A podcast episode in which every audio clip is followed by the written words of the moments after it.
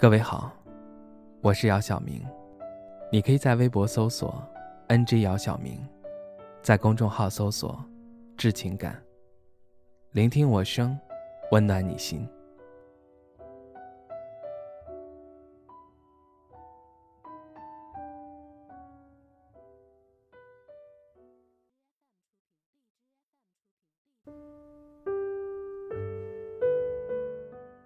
整理电脑文件夹的时候，看到一个音频。打开音频，传出 M 小姐的声音。这是 M 小姐录给我的音频，有十几分钟。听到一半的时候，泪水止不住的流出来。看看音频的日期是在二零一七年的三月。二零一七年五月，我跟 M 小姐分开了。时间已经过去两年多了。我跟 M 小姐之间的故事就好像发生在昨天一样。我跟 M 小姐相识于一个兴趣群，在群里聊天的时候，因为有很多相同的观点，就互加了微信。我对 M 小姐有种相识恨晚的感觉。我们有聊不完的话题，经常从早聊到晚。M 小姐就像一本百科全书一样，她才华横溢，出口成章，在某件事上的不谋而合，总能令人萌生好感，好感就是感情的种子。它发芽长大，成为好友或者挚爱，靠的都是之后相处中的积累。和 M 小姐聊了两个月后，我们相约见面。初次见面，我们之间没有一丝尴尬，十分融洽。我们一起吃饭，一起看电影。电影散场后，一起漫步在广场上。一切都是那么自然而然。也许两个人最佳的相处状态就是不刻意、不迎合，有话就聊。即使没话，沉默也不会感到尴尬。初次见面那晚，我们确定了恋爱关系。在一起后，我们总是不会浪费每个周末。我们一起爬山，一起坐在河滩边上吹风晒太阳，一起去游乐场重拾童心。阿木小姐她厨艺精湛，她会在网上搜集一些菜谱，记在小本子上，根据自己的感悟做出一道道脍炙人口的佳肴给我吃。阿木小姐曾对我说。他最幸福的事情，就是能够看着自己喜欢的人津津有味地吃着自己精心做的饭菜。生命中的小确幸，大概就是这样平凡又美好的时刻。一日三餐，一屋两人，共度四季，进而共度一生。有一种默契，叫做心有灵犀；有一种感觉，叫做妙不可言；有一种幸福，叫做有你相伴。有时候总觉得安慕小姐的到来是上天对我的一种眷顾，但当我还沉浸在拥有幸福的喜悦里，如梦幻般的日子不愿醒来时，心里的大门一次次的被人用铁锤狠狠地捶打着，告诉我，该醒来了。和安慕小姐分开时，没有恨，也没有怨，也没有难舍难分。有人说，我和 M 小姐的分开是因为我爱的不够坚定，是我负了 M 小姐。但其实只有 M 小姐知道我内心是多么痛苦，在世俗压力和她之间，我选择了前者。她理解我的选择，并且给予了我慰藉。有一种宽容叫我不恨你，有一种结局叫好聚好散。潇洒的离别会让人更怀念当初的美好。时至今日，和 M 小姐已没了联系。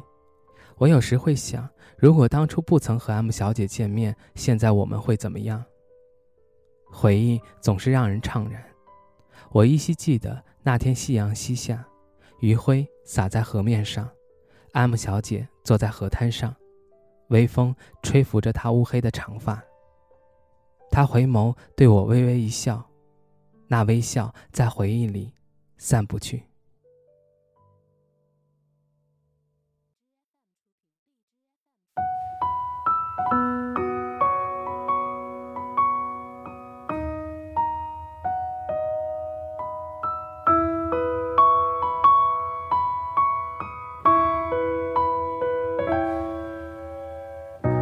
难过的人又有几个？强调路有多曲折，付出真情，你又得到了什么？只能强装着冷漠，表现我只是寂寞。分分合合，如果偏颇，你问我是否心安理得过？是非对错，情感切磋。又是什么能让我们无果？原来相爱的两人走不到一起，竟那么容易。就像我放了过去，他竟没有到底。结局总是那么的彻底，不管你信不信。嘲笑糊涂的人总是不遗余力。原来爱一个人，爱碎了心底，竟那么容易。心疼你经不起我一般的努力。多年以后回想过去，劝自己要冷静。心碎的彻底，不甘的回忆，那么容易提起。我爱过你。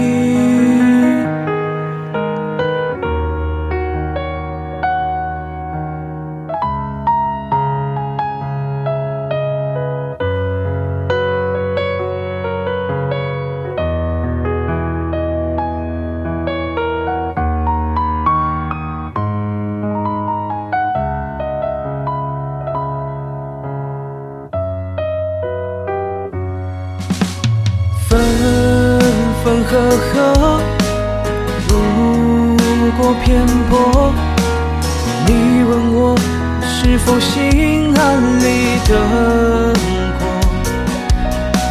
是非对错，情感切磋，又是什么能让我们无果？原来相爱的两人走不，那么容易。就像我放了过去，他竟没有到底。喜剧总是那么的彻底，不管你信不信，嘲笑糊涂的人总是不遗余力。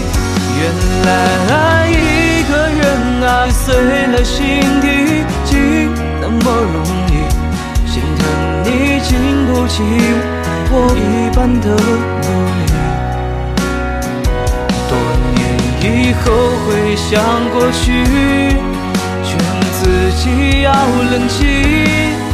心碎的彻底，不堪的回忆，那么容易提起。我爱过你。